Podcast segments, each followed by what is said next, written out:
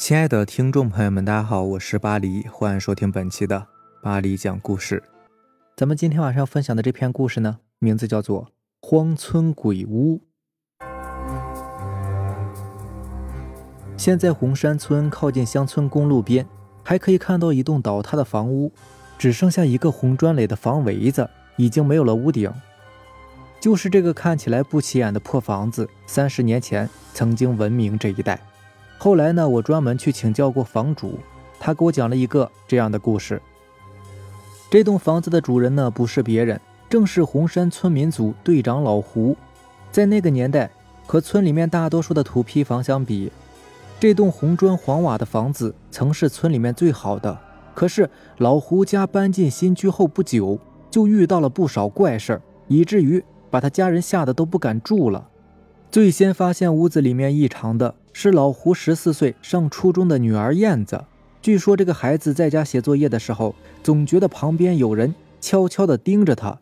等他下意识地回头一看，又什么都没有。这种被人盯梢的感觉，相信应该有很多人都有过体会，尤其是敏感体质的人，还有比较胆小而又自个儿处在陌生的较暗环境中的人。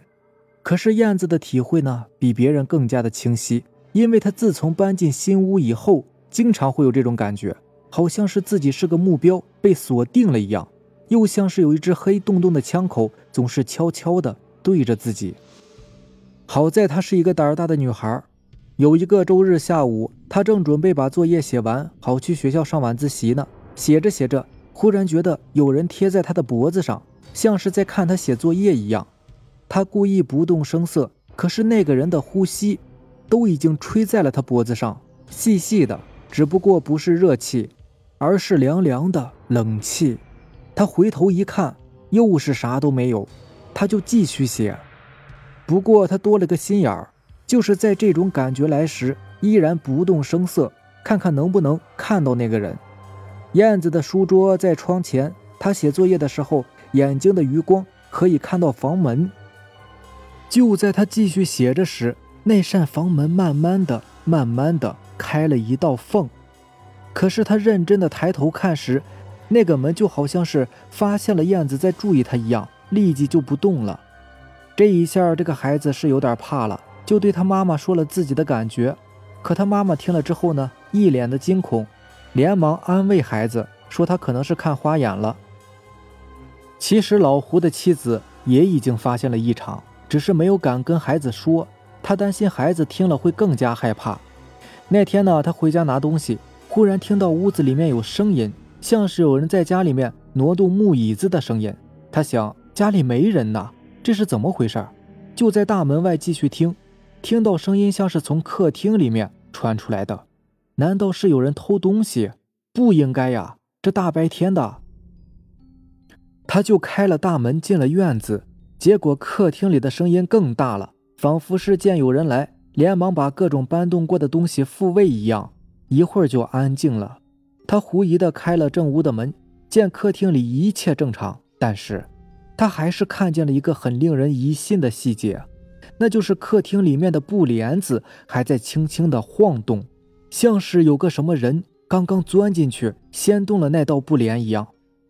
他家的客厅呢是两间屋，在里面放了一张床，床前拉了一道布帘。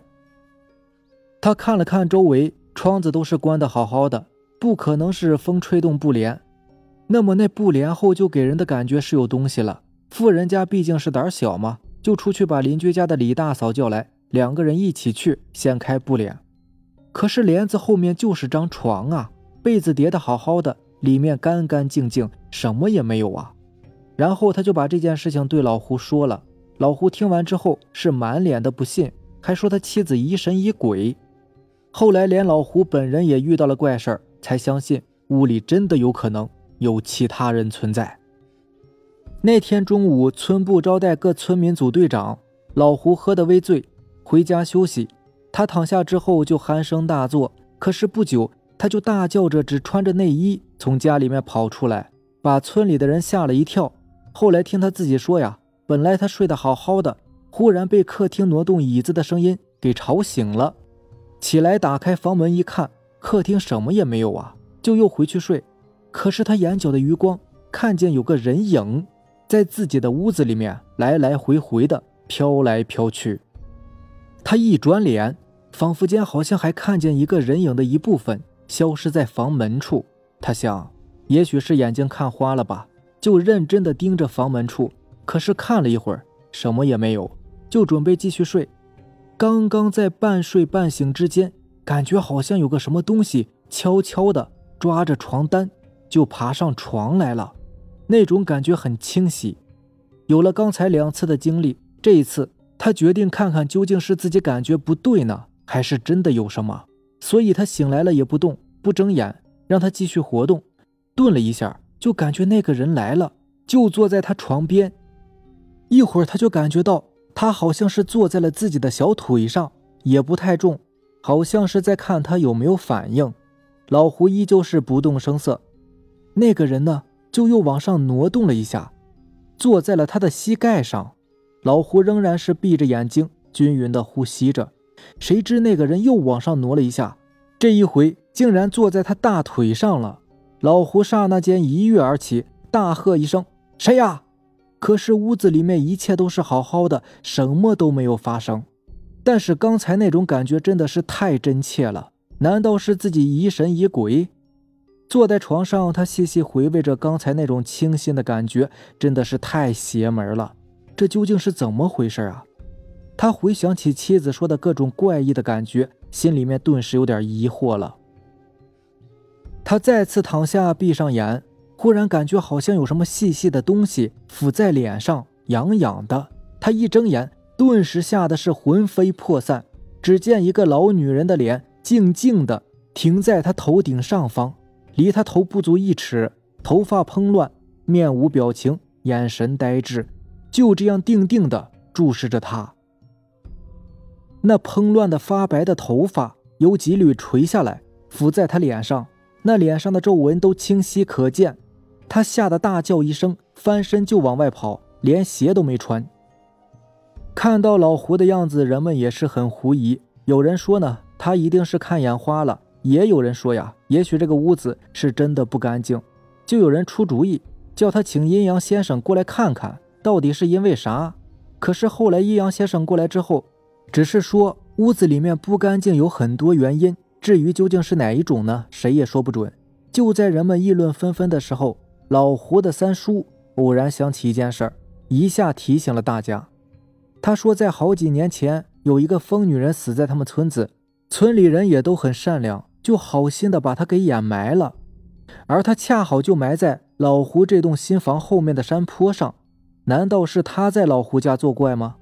这一下也提醒了老胡，他还真记起有这么一回事儿。